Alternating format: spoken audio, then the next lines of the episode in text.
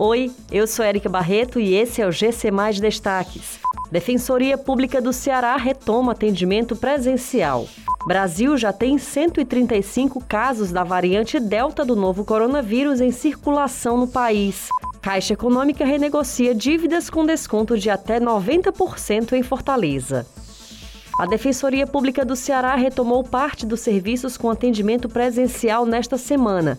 A modalidade está sendo retomada de forma gradativa, respeitando o agendamento prévio através dos contratos que estão disponíveis no site do órgão. O local foi adaptado para seguir todas as regras de segurança sanitária. A Defensoria destaca ainda que o atendimento remoto através do WhatsApp, ligações telefônicas, e-mail e site continuam sendo as mais recomendadas. O Ministério da Saúde informou que foram identificados 135 casos da variante Delta do novo coronavírus em circulação no Brasil. Desses, cinco casos evoluíram para quadro grave que resultou em morte. As ocorrências foram registradas no Maranhão e no Paraná.